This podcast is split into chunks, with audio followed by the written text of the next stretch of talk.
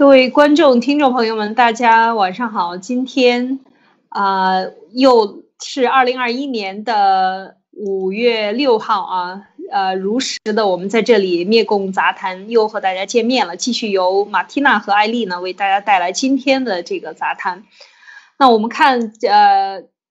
昨这本周呢，之前呢讲了佛教的啊，讲了一些佛教的一些啊相关的一些事物的分析和探讨。那么今天呢，等一下由马蒂娜给大家带来一些基督信仰的一些分享。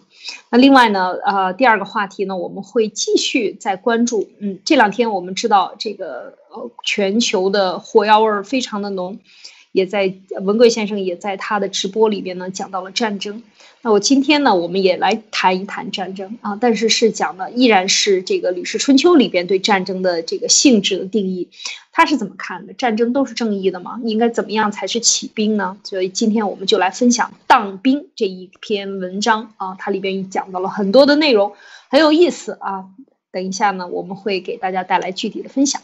那首先呢，先来谈一谈基督文明啊，基督信仰啊是怎么样啊？由马蒂娜给我们带来。好的，啊，各位战友大家好，艾丽姐好，嗯，今天我会跟大家谈一谈有呃一些关于基督信仰的东西，啊，那么基督信仰里面呢，我们大家都知道它是有原罪论的，就是说罪阻隔了人和上帝。所以呢，人就会造成了人永远的离开了上帝。那么，上帝为了救人，他就把自己的肉身形态来到了人类时空里面，就是耶稣，来演示给大家看如何作为一个人可以拒绝原罪，然后啊，能够得到就是不生不灭。像佛教我说就是佛不生不灭，或者是说去到天堂。那他亲自被钉上了十字架，嗯，然后呢，承担了全人类的一个刑责，这是在圣经里面的故事。在基督的信仰当中呢，他是强调爱，爱是上帝的属性。这个信仰基督的人呢，都会追求这个属性，就是非常类似于上帝的这个属性。在历史当中，基督信仰的这个社会里面，我们可以看到他们做出各种各样的判断和他们的选择，包括他们在军事战争的时候，包括他们在审判战犯的时候，这之前我们都谈过，呃，这个都是来自于这种信仰给他们带来了很多的宽容和爱。所以在呃观看这些基督的国啊基督信仰的国家在做出这些各种各样决策的时候。啊，我觉得经常都会可以打动我们。很多的时候，嗯，很多的人也为了就是纷纷的为了这种具备这种爱的能力而加入更多的加入基督的信仰里面。那爱其实，在我们的国家这些历史古籍里面是很少出现的，很少看到的历史古籍里面谈到什么爱啊。然后我们古代的历史典籍里面，大部分提到的就是关于道啊、义啊、呃人啊，就是这些东西。那由于对基督信仰的认知啊，我本人来说是非常非常贫乏的，非常匮乏的，所以我的理解也是非常浅薄的。所以今天我短简短的一个分享，我我能够说到的东西其实也非常少。所以今天我就想从我自己的心理学，也就是身心医呃新生医学的角度来跟大家谈一谈，希望能够给大家带来一些思考。呃，因为新生医学是属于我自己比较专业的东西。那么为什么在信仰基督以后？呃，全世界的，特别是西方的很多的呃，这个心理学研究者，当他们研究这个新生医学的时候，他们都会发现，有部分，注意就不是全部，有部分人他们的疾病状况得到了好转。我们要知道，当一个宗教它是千古流传，就是像佛教或者是基督教这个样子，特别是基督教，基督教是在一个呃。特别有逻辑的这些西方国家里面不断流传的，他们的信众是在不断的学习和验证这个基督教当中的啊，基督当中的这个信仰当中的东西。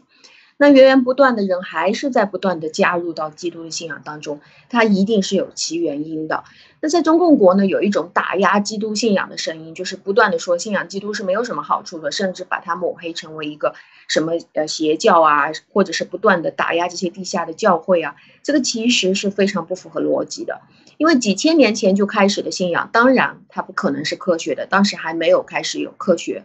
那它也不可能是拿数据来跟你说话的。但是，呃，你可能不能用这个科学去验证造物者的存在，或者是你也不能用科学或者是用数据去验证这超自然现象的存在，圣经里面写的这种东西。但是，即便你是一个非常纯粹的唯物主义者，什么信仰都没有，我认为。这个呃，就是当你去认为没有上帝，也没有神，也没有佛的这个时候，这个并不等同于你就要相信上帝，信上帝是没有好处的，或者是信佛教是没有好处的。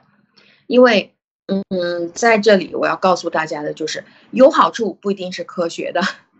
然后呢，呃，科学的不一定它一定就是对你有作用的。那新生医学当中。呃，新生医学也是属于心理学当中比较前沿的一个呃学科，它的时间也不是很长，就是从开始到现在大概有八十几年的时间。那它的研究范围呢，是针对那些人们的心理疾病躯体化以后给人带来的就是身体上的这种疾病了。那在现在我们可以确认的新生疾病，就是以心理因素为主要的致病的因素，呃，可以产生出来的呢，大概是有几百种各种各样的新生疾病。也就是说，当你调整了一个人心理状况的时候，这个人的病就会好掉，或者是说大部分好掉。那在信仰基督之后，能够让他明显的改善他的病的这种，大概是分作三个大类的病，就是在信仰了基督之后，发现这些病得到了很大程度的改善，甚至是治愈。那哪三大类呢？第一类就是属于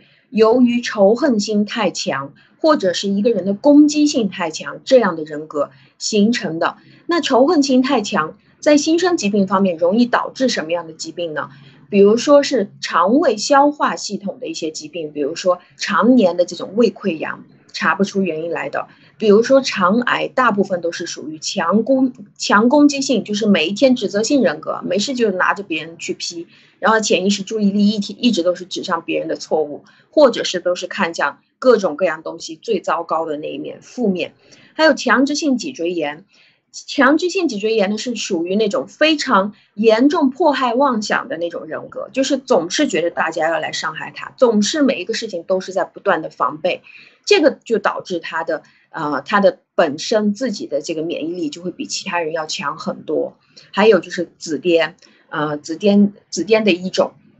那这些人呢，大部分都是在原来就已经开始吃羟氯喹了。那还有一部分人呢，就是属于缺爱的，就是属于对爱的渴求非常非常严重的。比如说小的时候就是单亲啊，特别是缺乏父爱或者是母爱，或者是父母一直都在那边吵架，呃，他自己就会感觉严重缺爱。那么这种人容易得什么样的问题呢？就是皮肤病，特别是皮肤瘙痒。而且是常年一直都找不出原因，就是皮肤瘙痒，挠到全身发红，全身都肿起来，这样的皮肤瘙痒呢，大部分就是由于特别缺乏爱。其实，在心理学上说，这个就是相当于我特别缺乏拥抱的时候，给到我的皮肤一个超级强烈的刺激。还有一类人呢，就是属于安全感不足的人群，比如说抑郁症。比如说糖尿病的二型当中，绝大部分都是属于这样安全感不足的人，那么就是通过慢性自杀的方式。就糖尿病其实，在新生医学里面属于一种慢性自杀，抑郁症也是属于求生的求生的这种想法，比他的求死的那种想法要稍微弱一点，所以这种抑郁症是非常容易过去自杀呀什么的。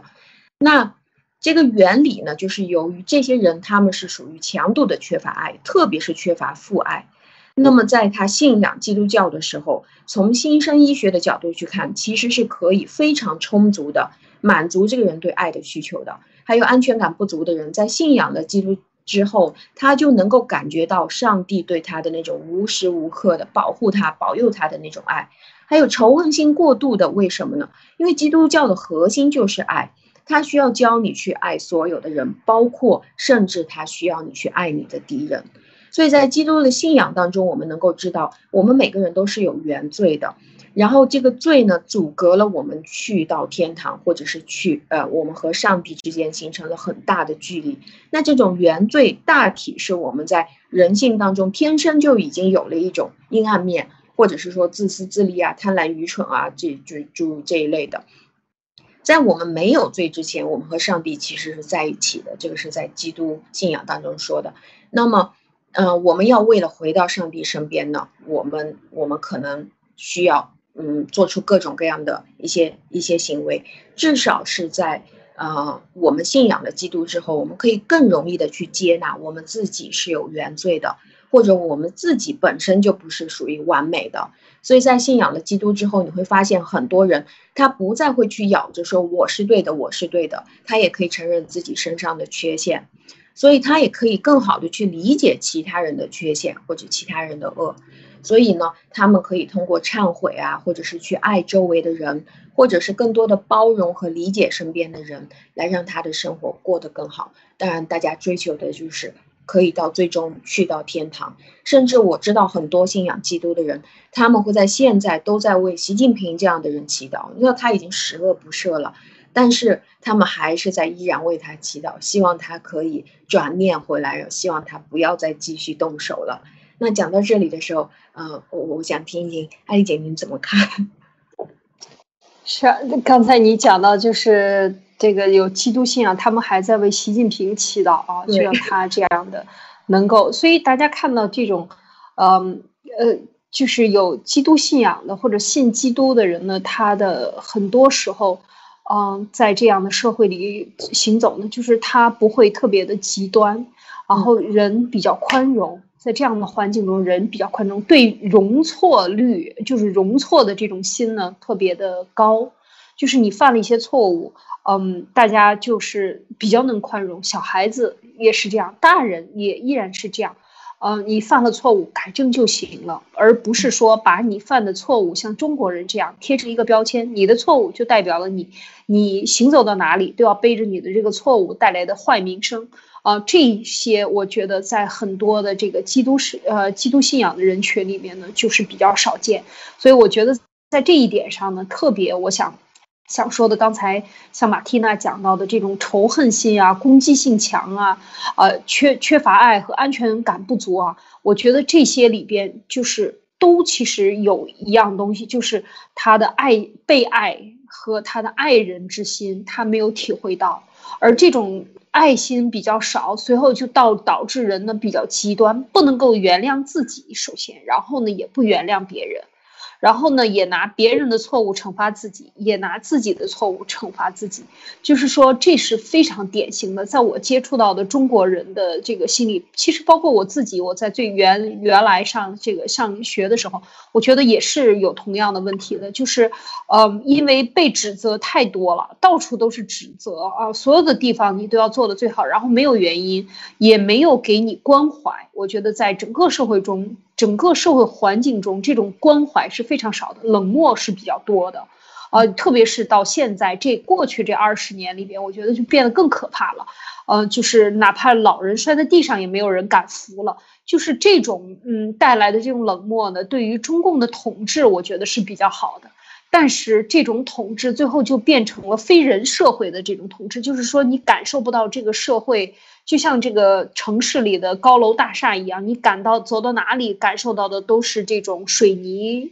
森林的这种冰冷，他感受不到人与人之间的这种温暖，而这个东西恰恰是人性中最需要的，所以我觉得，嗯。就是说，刚才讲到这些这些性最后导致的疾病呢，我觉得其实中医里也讲到很多。我像你刚才讲到这些，都是都是数据统计能够统计出来的，所以这些都是非常客观的啊一个现实。就是你的这个生病，你的皮肤瘙痒，就是因为缺少被拥抱啊。我觉得这个说的太让人这个这个感慨了啊，也很难过。其实，在中国人中。人与人之间，哪怕是父母对孩子之间，都很少有这种真正的拥抱啊，就是或者是说这种关爱，正向的给关爱。大部分的关爱都是通过骂来表示的，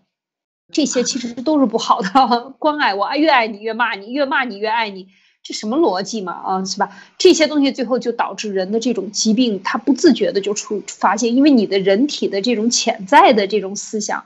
它是一种正向的，而这个社会呢，它给你导导致的这个信息的是扭曲的，所以你缺少了这个，你就会有各种各样的疾病。我觉得他讲的非常的这个，从心理学和这个健康学角度讲呢，是非常有道理的。所以，我们当对自己宽容一点，对别人宽容一点，这个社会就可能真的没有那么多。我看对簿公堂上电视上去，父子之间、兄妹之间、母亲和孩子之间的这种对簿公堂，然后对骂去做节目，脸上戴上一个面具，然后就互相之间的骂。我觉得这简直是太可怕了啊！这种节目真是看不了。就是，但是这是一个这么普遍的现象，说明什么？就是这种爱太缺少了。嗯，马蒂娜，是的，就是，呃，当当很多人开始信仰基督的时候，他就会发现身边很多的人都是属于爱的能力丧失的，不管是自己出去爱别人，还是被爱，都是丧失这种能力的。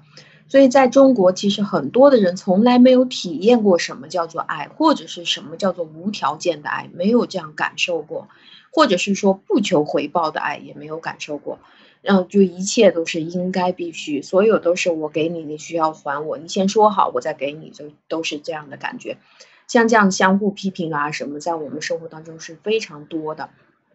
因为因为皮肤其实本来就是属于我们的。呃，肢体当中它是触觉嘛？那我们的触觉，如果我们长期没有任何人来，呃，来来拥抱我吗，或者是我们自己也从来不去拥抱自己，那么其实真的皮肤它会出现这种非常严重的啊。当我们对家人感觉到非常非常不满的时候，我们的皮肤瘙痒会非常严重，而且这个是查不出病因的，所以它是属于新生疾病，就是百分之七十的原因来自于心理。那当我认识了一些墨西哥的朋友的时候，我当时认识了几个墨西哥朋友，他每一天见到我都要上来拥抱我，哇，胖的就是像一个就是像一个狗熊一样那个女生啊，她要上来拥抱我。然后我我一开始会觉得我我很不好意思，我就会离他有一点远，我的手还在那边推着。但是后来我慢慢的就习惯了被他拥抱，因为我中国人我也不是非常习惯被人家拥抱的。然后他告诉我，我们在我们的墨西哥，我们见面都要亲一亲，都要抱一抱，不管是男的女的。我说那你的国家应该就没有这样的皮肤瘙痒，我会这样觉得。所以注意我们，嗯，好，您说，艾丽姐。没有，我觉得很有意思。他这个国家就确实是这样，他们的皮肤很好的。嗯，是的，就就不会有像我们这样的问题，说哇，有几年没有人摸过你了，但是在他那里就不可能出现了。那所以注意，当我们在这边提到关于原罪论的时候，这个和我们春秋时期所讲过法家认为的那个性本恶，它是有很大区别的。法家认为的性本恶，其实是说我们好像是相当于畜生或者是低等动物。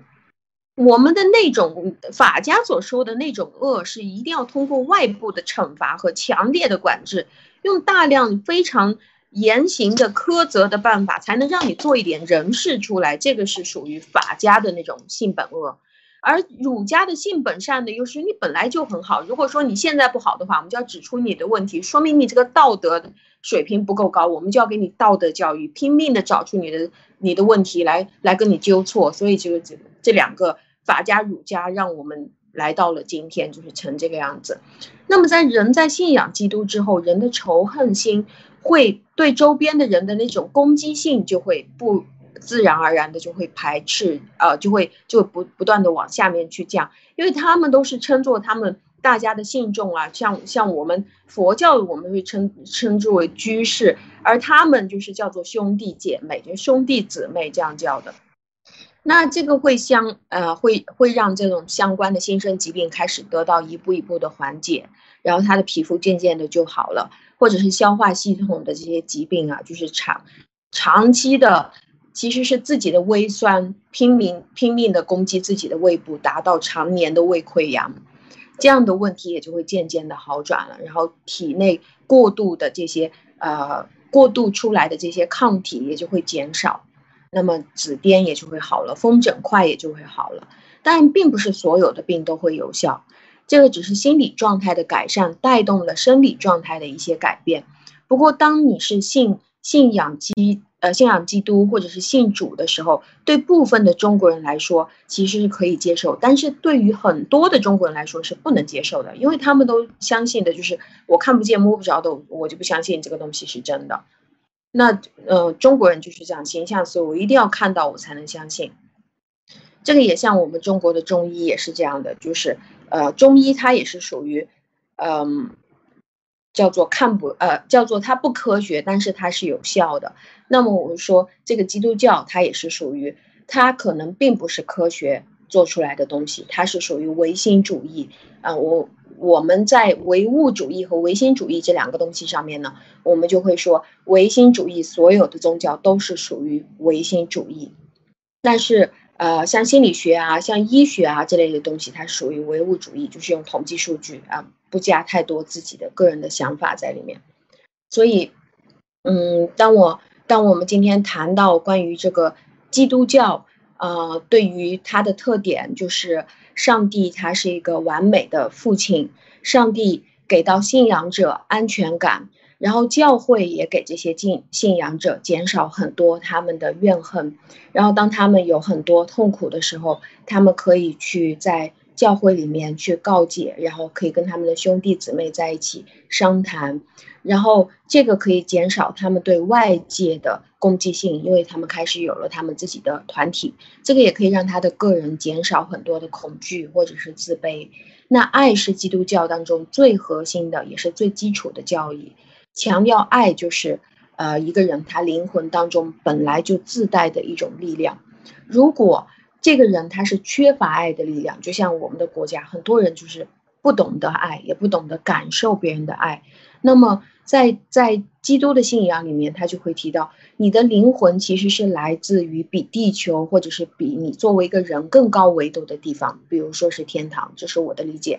那么，当你的灵魂来到这里，你有了一个躯体以后，你就开始有了这个原罪。那如果说你缺乏爱，或者是你这一生都不可能去给予爱，或者是感受爱的话，那么很可能你不能走到更高的思维呃，更高的这个维度，比如说是天堂。这是我我个人的理解。所以呢，在这一生当中，就要不断的去爱周边的所有的人事物。然后做一些爱的行为，才能让你找到更多的快乐啊，或者是善良，并且让你的生活充满动力。所以这个就是今天我呃研究的关于基督教的东西。啊，讲的太好了！我觉得刚才这一段话讲给大家听，真的是用声音去听，真的是具有很好的这个呃疗伤的作用。马蒂娜的声音也很好啊，这个讲到了关于爱的问题啊，就是刚才讲到你说的这个灵魂啊，就是基督信仰里边，包括佛教信仰，它都是有非常的类似啊，在所有的这些呃信仰。上帝啊，遵从上帝这些正信的这些啊教派里，或者是这种信仰群体里边，他们宣传的都是人的这个人是上帝造的啊，就是人的灵魂来自另外的这个高维度的空间。那么你装到你的身体里的躯壳的时候，当你进行思想的时候，这就是一个唯心。这是我我想补充一点关于唯心和唯物。那么当你你的这个心里边想的是仇恨，那么就会导致你身体。比如说你缺少爱，你就身体会有疾病。那么你缺少爱，你可能就是对周围的人就会具有仇意、敌意，你的关系可能就不是很好。你可能就会改变一些事情的发展，向着更加敌对的方向去发展。其实这个就是从心到物的这样的一个过程。其实当这个社会的这个理论体系啊、哲学体系，我觉得它也是不断的发展。而这个唯物论，他认为纯唯物是这样的吗？我我觉得其实唯心和唯物之间它是可以互相转换的。它存，当你意识到，就像中医也是讲，你你去怒的时候，怒伤肝，他就讲你伤肝了，你这个身体就不好了，因为你发怒，你心里面想的东西对你的身体已经造成了实质的影响，最后你就得肝炎，最后就肝硬化，最后就肝癌死了。那这个人就是很容易发怒的，我身边就有这样的亲戚啊，这样去世的，所以。这个东西你到底说它是唯心还是唯物？所以我觉得在这个过程中，我我我认为就是我们可能更应该尊重的是关于这个心的这种感受。就像很多人讲这个病啊，这个七分七分是你的念想啊，三分才是病。你这个念想没了，你这个东西心的心态改变了，可能很多病都没有了。这个是不是存在的？刚才我马蒂娜跟大家分享的都是一种很客观的数理统计，就是从唯物的角度去统计你的这个心的作用，在这个产生的这个客观对疾病上产生的这个效果。所以我觉得就是说，呃，我们反过来再讲这个物质，它最后形成。我们说一念就是天堂，是吧？一念就是地狱。你这一念是什么？你从你心里发出来的，最后会导致你的行为，导致你的结果，最后可能产生非常恶的东西。那这个就是一个这个实际的这个物质就产生了。所以我觉得从从这一点讲呢，就是唯心和唯物呢，它在某种程度上是可以互相转换，甚至是互为因果的啊，或者是说这个因果之后呢，果又对因产生。呃，这个下一步的推动作用，最后形成一种，呃，形成一种联动和这种互动，以及最后形成一种漩涡式的一种反应，这个可能都是，就是像我们一直讲的这个蝴蝶的翅膀啊，你不能说它没有力量，它可能有很大的力量，这就是这样的一个作用力，这是我的一点补充。另外呢，我觉得刚才讲到的这个，呃，这个，呃，爱的力量啊，其实它是非常具有。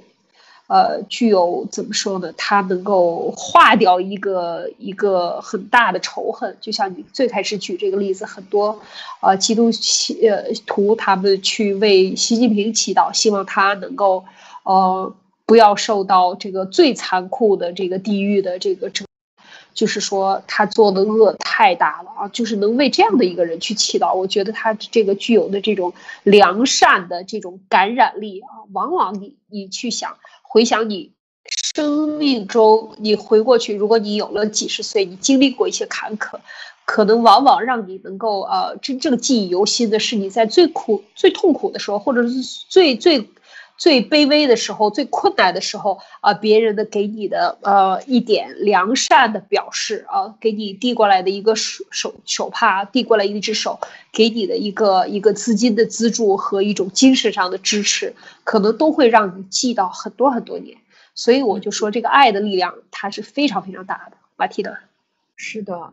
嗯，我觉得我我也非常认同。我觉得这个唯物论啊，唯物论和唯心论它好像是属于呃相互印证的一个，就是当我们用唯物论。用这个统计数据，呃，还有用各种各样的案例，拼命的都在证明这个唯心主义的一些内容，然后让这个唯心主义来的越来越科学，或者是越来越多的人去可以非常踏实的去信仰它。我觉得两者都是我们可以兼得的，这两者之间好像并没有矛盾，而且都是呃我们都可以运用的起来的东西。当我们把两个方面的东西都进行考虑，然后到最后当这两者达到打通的时候，我们应该心里面是最舒服的。就是当很多唯物主义者、很多的科学家他去验证这个信仰当中的这些东西到底是真的还是假的，当他当很多的科学家发现了，哎呀，这个东西是真的。那我相信他的信仰就更多了，或者是他就更踏实的去相信这个东西了。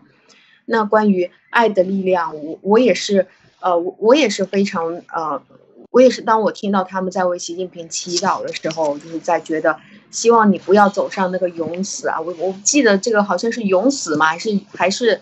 还就就是一种好像永远都脱离了这个轮回，然后就进入地狱，万劫不复的那种感觉。然后，而且是跟随他的人，可能也会进入那样万劫不复的一种深渊。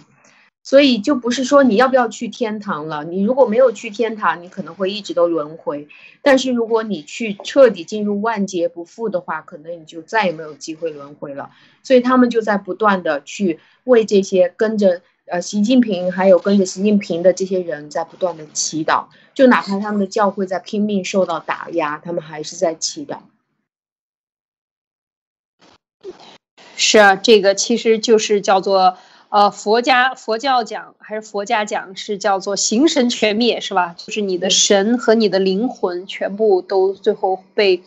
无无休无止的消灭，这是非常非常痛苦的这种境地啊，就是说是非常可怕的。他能够有这样的善心，我觉得确实是让人很感慨。那么这个。确实啊，这个爱的力量，刚才讲到这个基督信仰里边，它其实在中国的嗯古代的时候，其实也是讲宽容的。刚才马蒂娜讲到了法家和儒家，这只是两个教教派，或者是说这两个教派在更多的时候呢，呃，在过去的几千年的呃，对，他就被选择了。然后很多执政使使用它来作为一种教化，或者是说执政的手段，它就就很多流行讲中国古代是这个呃内法外儒，或者嗯外儒内法的这种教法，就是说很多的时候玩的这是这些手段，然后来对人民进行愚民的统治等等。其实我觉得除了这个以外呢，也是有清流的，不是。朝代都是这样的，就是特别是在汉朝以前，我们讲春秋战国以前，或者更早的上古的时候，呃，夏商周，因为那也是几千年的时间啊，也是很早的。那么过去这两千年里边的这个历史记载的比较多，我们看到的更多的是这种。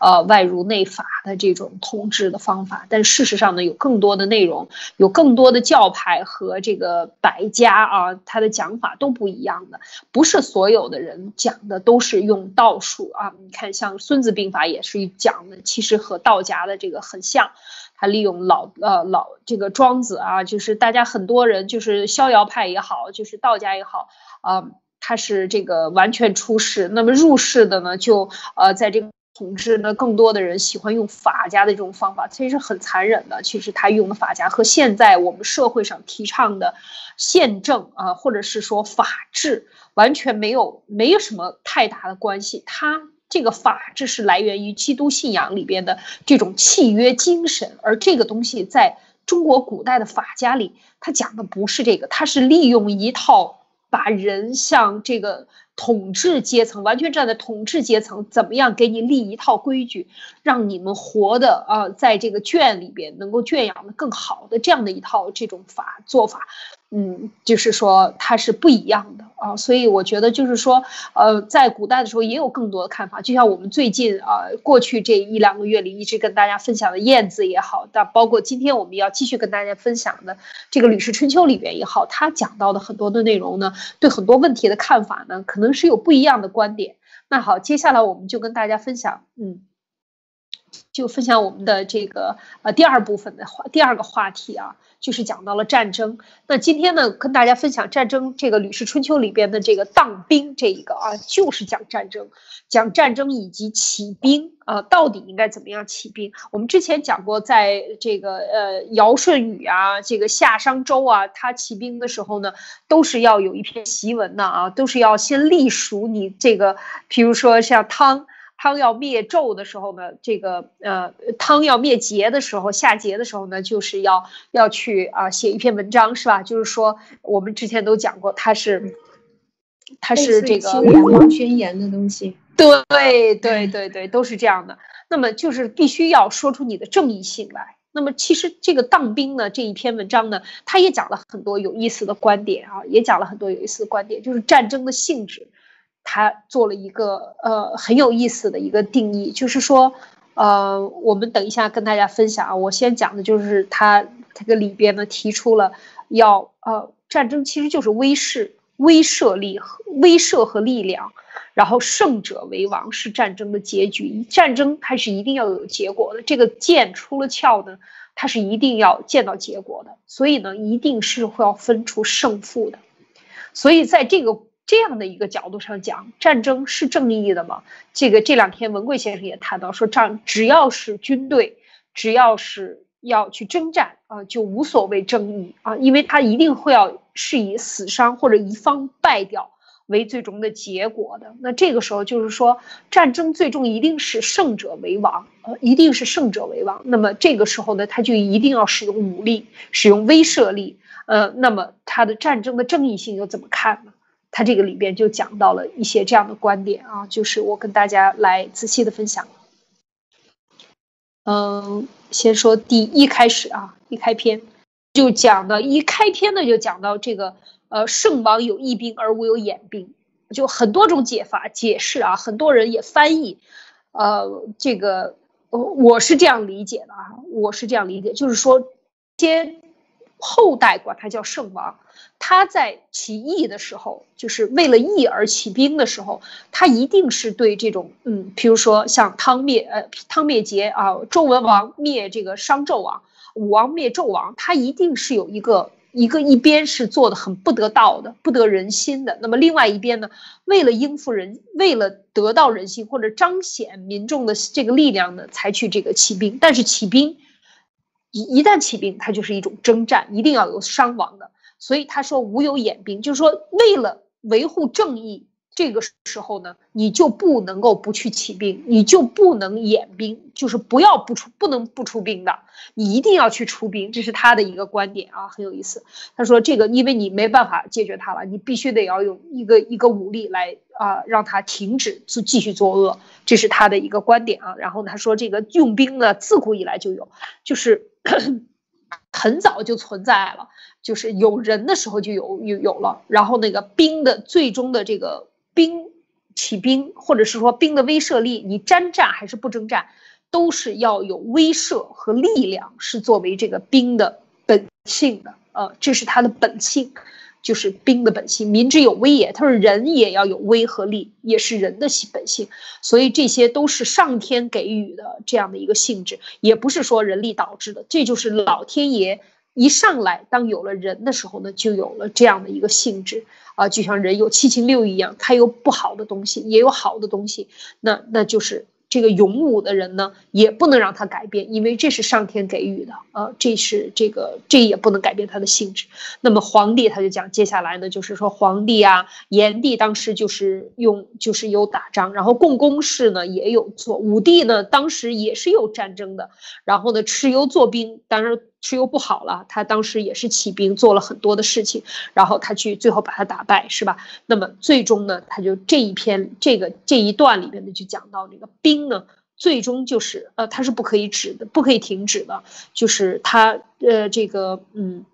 最后呢，他去征战了。那么征战的最后的结果是什么？才决定了用兵是是这个，因为你正战胜了以后，你是继续去作恶，你还是说去为人民服务，放下这个之前或者把你你你打倒的那一方的人他的作恶的恶行，你把它终止了。这个才是你用兵之后才能够看出你用兵是义兵还是非义兵啊，这是他的里边的一个讲法啊。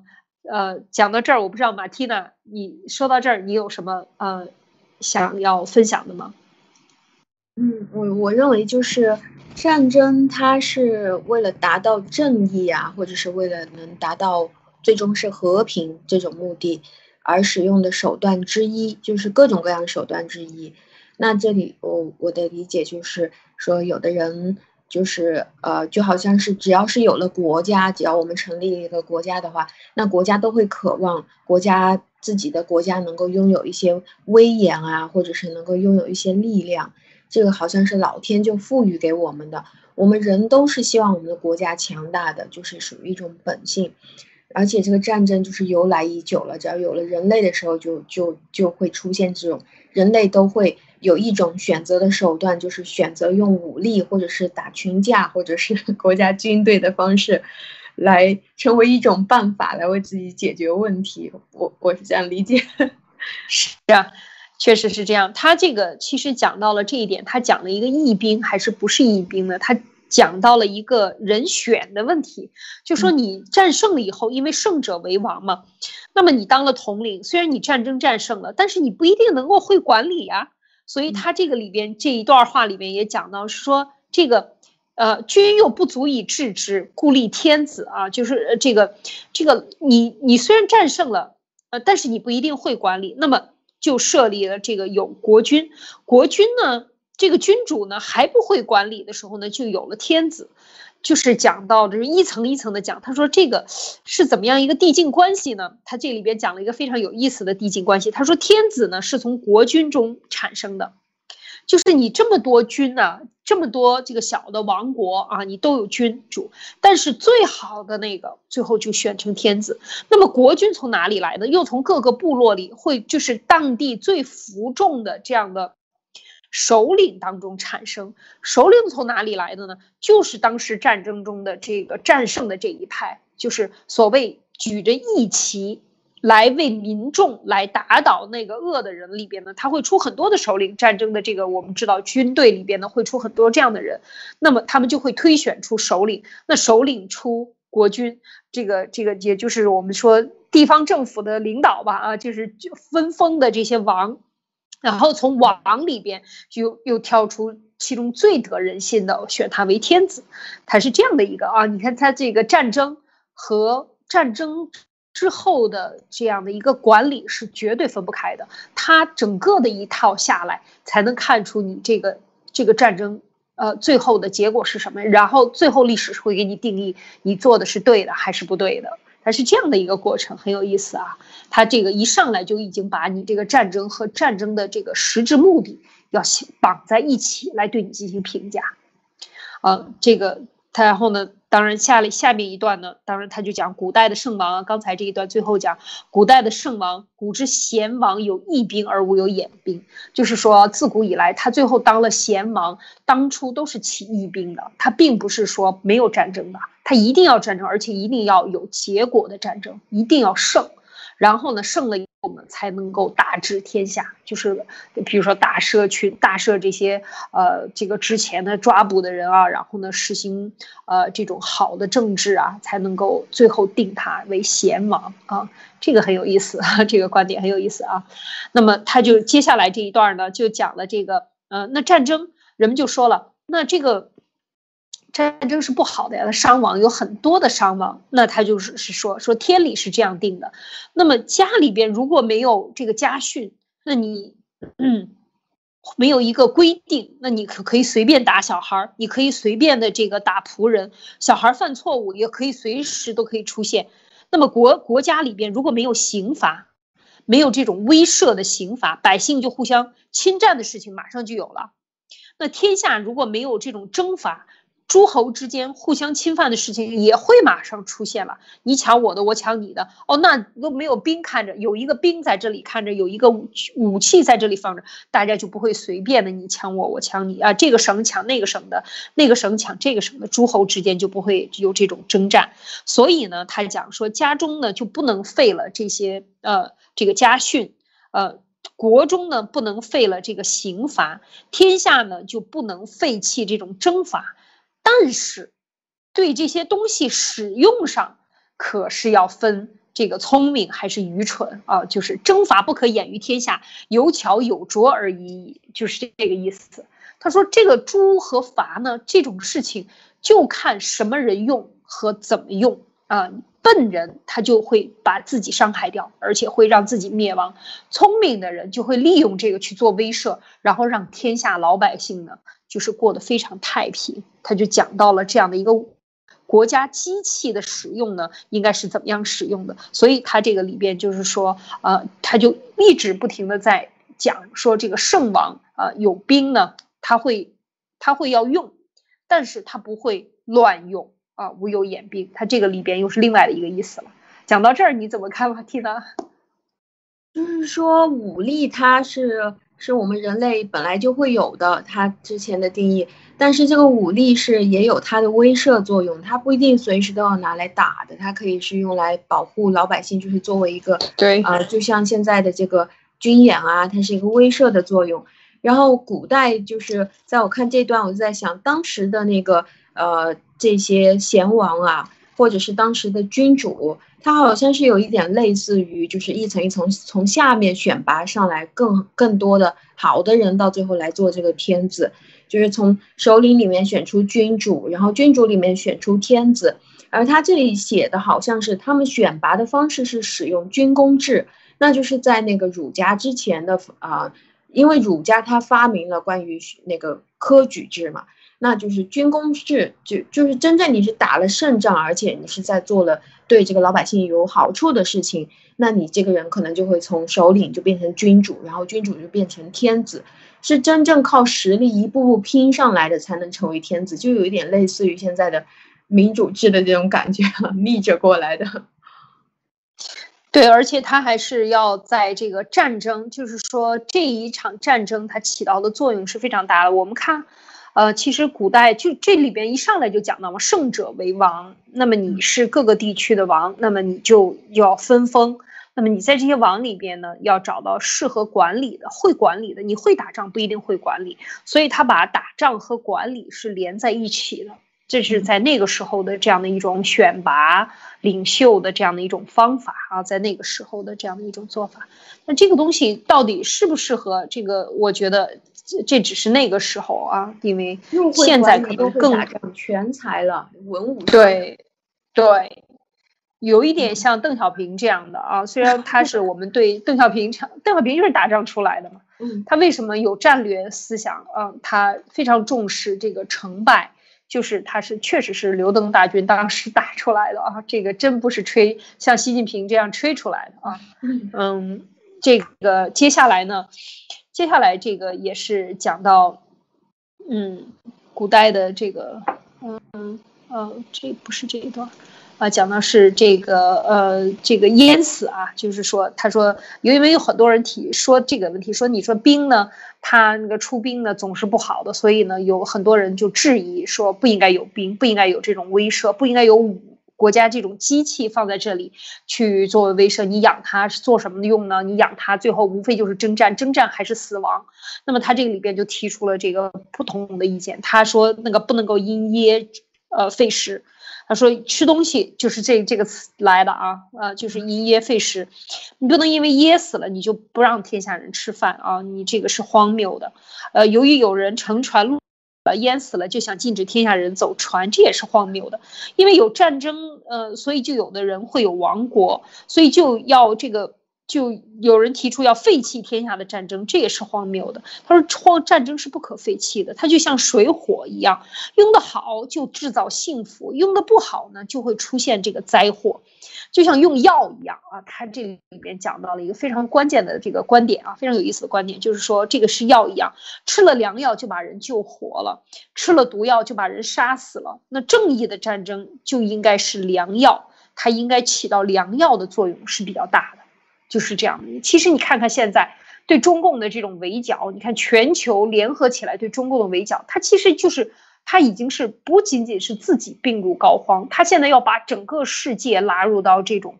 呃，疯癫的状态，然后完全忘记这个唯心啊，人应该是向心嘛，心和灵魂连在一起，它让你完全的唯物啊，追求物质的享受，追求金钱的扩大，资本的控制，以及放大你的人的欲望。你看，我们之前讲这个。讲人的这个性质和和这个天地之间的关系的时候，你最长久的就是能够自我的节节制你的欲望，控制好你的这个人性啊，然后让人和天地之间有沟通，有心有灵魂，这样就活得很很平和啊，岁数活得很长，可以活个上百岁。那现在中共做的就是完全相反的。那这个时候呢，他就讲用兵对对待这样的人呢，就像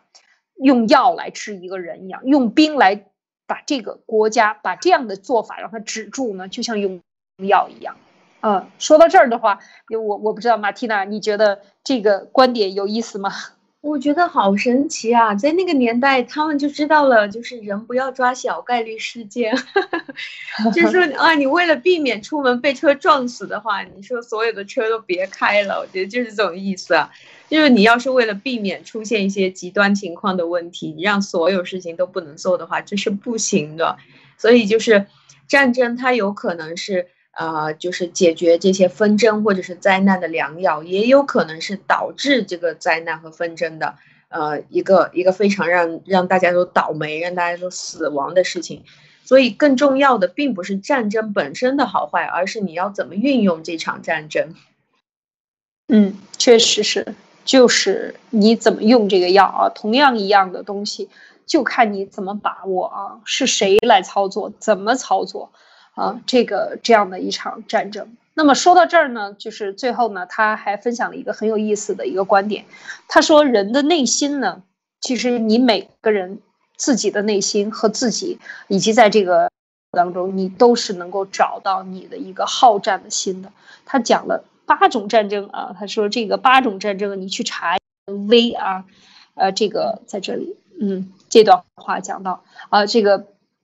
这个兵之所以来者原因，我觉得他用的这个兵呢，呃，就完全和这个《孙子兵法》这些完全不一样了。他讲的，我觉得是更高的一个，或者是说更另外一个角度的对这个兵的看法。他把兵和人、和社会、和天地的大自然之间的这个关系，呃，连串在一起了。他说这个讲刚才讲到他像用药啊，他说这个兵其实它是一种。战争或者是一种争斗啊，来源来来者远矣。呃，他就讲察兵之危啊，这里边讲到了，你要看看这个兵。他说在心而未发，兵也。我在这个心里头，虽然我没有表现出来，他说这也是兵。其实他讲的是一种斗争啊，就是一种或者是仇恨，是斗争，或者是争斗啊等等这样的，都会导致你有病的啊。在心而未发也是，即是也是，就是你的这个，嗯，呃，就是应该讲是呃。这个就是去去呃，怎么说呢？隐藏在心里没表现出来，或者怒目相视吧，应该叫即视，应该讲怒目相视。我瞪着你啊，也是啊，这也是一种表现啊。然后呢，另外呢，就是呃，隐藏在心里边没表示出来啊，或者是说这个言语傲慢。接下来是呃作色，就是脸上给你脸色看啊，然后傲言。啊，就是这个说很难听的话了，然后呢，另外呢，还有就是啊，圆推啊，就是，呃，应该讲做是把这个责任推出去，或者是说不承担责任，然后把责任推给你，或者是推诿啊，这些事情都是他认为都是一种病，呃，然后呢，就是呃，什么连连反，就是一比如说肢体上的这种蹬踹啊，或者是这个群殴啊。啊，这个呃，赤斗啊，这些就是一种群殴啊。然后呢，另外呢，最后就变成了三军攻战，也是，就是那就是真的成了起兵了。那这个这个部队和另外一个部队打起来了，那这个当然也是用兵了。他讲到的是从你的心，一直讲到你的面，讲到你的眼睛，讲到你的嘴巴说出来的话，讲到你这种推诿啊。对啊，以及你这个呃，或者是把责任推给别人，或者是把这些呃矛盾引向别人啊，以及最后形成肢体上的打斗，呃，邻里之间的打斗，父子之间打斗，真正的打斗，以及最后形成这个军事的打，都是呃，都是这种他认为都是兵啊。他说这八种都是兵，巨微之争也，就是只是大还是小，就是说他。他站在这个角度，我觉得很有意思啊。他把生活从你的本心到最后发展成一场战争之间的联系，全部都连在一起了。那就是说，其实你可能起兵是起于心，就是从你心里在起的。那么你这个时候，呃，要想一想你自己对你自己有没有伤害？那这个东西是不是对的啊？那么，所以他这个里边呢，又讲到了另外一个层面啊。嗯，说到这儿，我不知道啊。马蒂娜，你觉得他的这种说法是啊？你怎么看？我觉得我觉得很棒啊！他好像就是把整个这个打仗之前的这些过程全部都捋了一遍，就是从一开始我心里对你很不爽，然后我就开始挑衅你，然后你我们两个就对骂，在那边谩骂是吗？然后就开始，呃，就就开始推拉啊，然后就开始徒手斗殴啊，比如说打你两巴掌什么，然后就然后就开始打群架了，然后。然后就把责任推出去，然后大家都在那边打架，到最后就打起仗来。好像是讲一个，是不是讲整一个过程都是属于打仗，都属于兵。对，就是这样的。其实你看一看这个，尤其是我们的这个战友啊，看一看现在中共和西方的这场战争，从维棍先生开始爆料开始起，呃，你就可以看到他的这种。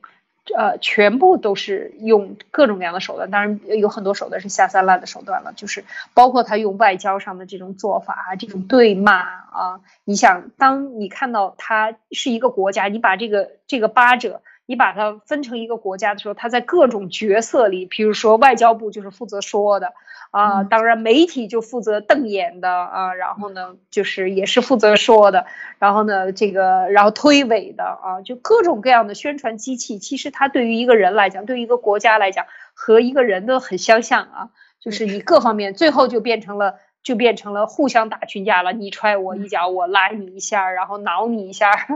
这些你看看，像这个这些发起这些动作的这些王王毅啊也好啊，杨洁篪也好啊，这些呃什么胡锡进、胡雕盘啊等等，他们干的其实都是这样的动作。而这个动作的发起是由哪里来的？就是说他的这个，就是看一看现在整个中共的这个动作，就能够看得很清楚啊。你觉得很有意思？我我看很有意思。嗯，是的。他本来本来中共就已经开战了嘛，他已经就超限生化武器战都已经丢出来了，怎么可能不打他？肯定要打。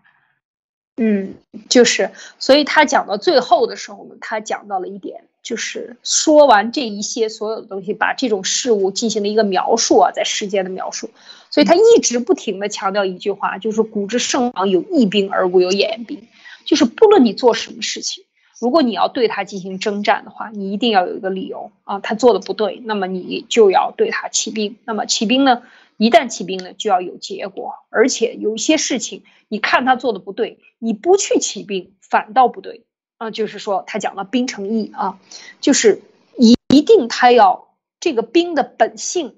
就是从为真的角度来讲，他一定要秉持义。如果没有义来支撑这个起兵的话呢，这件事情就是不对的。他说，所以当你起兵了以后呢，你去诛暴君，然后镇苦民，你真的是把这个罪恶的人把他干掉，那么你就可以啊让这些。老百姓啊，受苦的老百姓呢，就让他能够得到解放啊，释放，民之悦也啊，老百姓就非常高兴了，就像好像孝子之见慈亲也，好像这个孝顺的孩子总算是见到了自己的这个亲人一样。若饥者之见美食也，就像饿了的人看到了特别好吃的食物一样。他说，然后老百姓会豪呼而走之，会天下人全部都会去广传，你做了一件好事。这件事情，他说就像呃呃这个这这样的一就是强弩之射于深溪也，就是好像你一个特别有力的箭射到一个深潭的水里，会激起很大的水，然后会让周围的人形成非常大的涟漪，产生的这种呃地震波的效果，或者是说核爆的效果产生的这种引波，会让很多很多的人波及到，然后呢，这些人都会是受益的。呃，说如果是这样做的话呢，你就要对到暴君，碰到这种恶人呢，一定要起兵。所以今天就是反过来，总之就是他就讲到了一个这个兵和人相比较，另外兵成义啊是非常重要的三个字，就是如果没有义，你起兵是不对的啊，是讲到了这个问题。嗯，好，我把这个分享完了，马蒂娜，你有什么要分享的？我觉得。我觉得就是就是这样，为了为了道义啊，就像现在，当我们真正站在正道主义的这一边啊，我们想要去把这个最残暴的这个君王，全世界 全人类最残暴的这个灭掉的话，我觉得当这件事情做完了，一定是全世界的老百姓都会奔走相告，欢天喜地的，包括我们自己。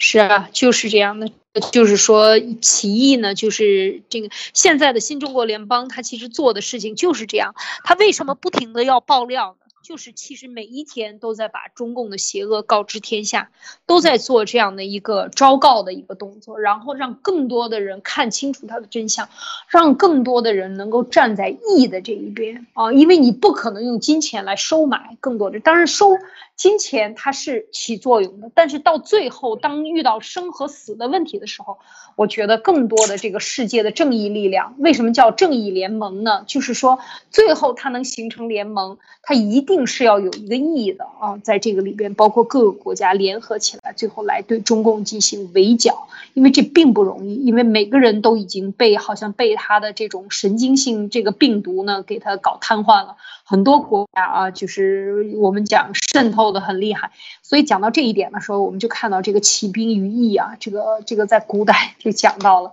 就讲的很清楚了啊，关于这一点，而且他讲到这个兵，其实我们仔细看一看，我们自己啊也是这样的一个过程，你的内心是不是这样？然后兵的这个实际的，它就是一个威慑的作用，所以很多时候。很多时候，包括我们的家长，像刚才讲到的这个心理问题，嗯，其实我们的家长都是自己内心有一个兵，而自己管不住自己的兵，是吧？所以会打孩子，会把外边来的这个压力，通过这种殴打，或者是谩骂，或者是这种，呃，这种这种东西，这种手段呢，去施给你的孩子，因为孩子是一个弱势群体啊，是最容易做的，所以这个就有点像。一个家庭也有点像这样的一个国家的治理一样，其实也是不容易的。今天王文贵先生在这个直播中讲到，说你这个怀孕啊，你生一个孩子容易，养一个孩子你能养养得起来吗？啊，真的就是这样的意思，就是其实你看，呃，这个孩子他一旦形成型是非常容易的啊，你一次激情你可能就成型了，但是你你把他怀下来是吧？你又把他养大，这个就是很不容易的。其实这就是讲到这个这一篇文章《李氏春秋》里边讲到的，这个战争的正义与否，最后要看的是战争结束以后。他能不能够呃像治理天下的良药一样，最后达到的放下兵？而是真正的用这个战争里边的这个得胜这一方的人才啊，来去治理，按照他新的理念去治理天下。最后你确实能够保证这个这个国家一下子这个朝代治理了，像文王啊，这个治理的非常好啊，武王他这个盛世一下子搞了一百多年，是吧？搞了很长时间的这样的一一整个周朝九百多年的历史。延续了这么长时间，那就是他，你就可以讲，回过头来过几千年都可以去评论它，它是一场正义的战争。所以正义与否，除了战争本身啊，你把它灭了，你还有灭后的这个修复，这才是看出你真本事的时候。所以这个在这一篇文章里边，他主要看的还是这个两方面啊，都要讲到了。所以我觉得他的这个观点，呃，非常值得借鉴，或者是引发我们的思考。嗯。是的，你说吗？我认为就是，呃，金钱它的确是可以收买很多的东西，呃，金钱也肯定是起作用的。但是，当我们面临生和死的抉择的时候，我们可能很多的聪明的人啊，或者是呃清醒过来的人都可以感受得到，金钱其实是买不到我们的生命的。嗯，就是我们好像现在最大的东西就是我的这条命了。如果我连命都可以卖给你的话，那不知道还能得到什么。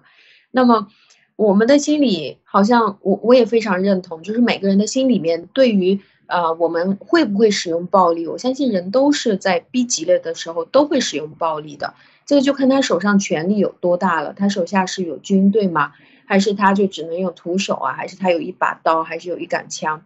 那每个人都会有一个准绳，但我相信每个人对于这个暴力使用的准绳是不一样的，他的这个准绳的度不一样。那遇到事情的时候，啊，当我们谈到一个家庭的时候，我认为就是你遇到了各种各样的事情，那你的责备比较少，你的鼓励或者是你的包容相对其他家庭比较多的话，这个好像就是一个家庭最好的风水了。那这里我也觉得他讲的，当战争结束了。那我们最主要是看你这个国家真正好了吗？比战争之前更好了吗？还有，当你去打完了你的孩子以后，你可以去想一想，你的孩子真的变得更好了吗？还是更糟糕了，离你的距离更远了？嗯，天爱理解。对，确实是。所以我们读这些文章的时候，我们在现在的这样的一种。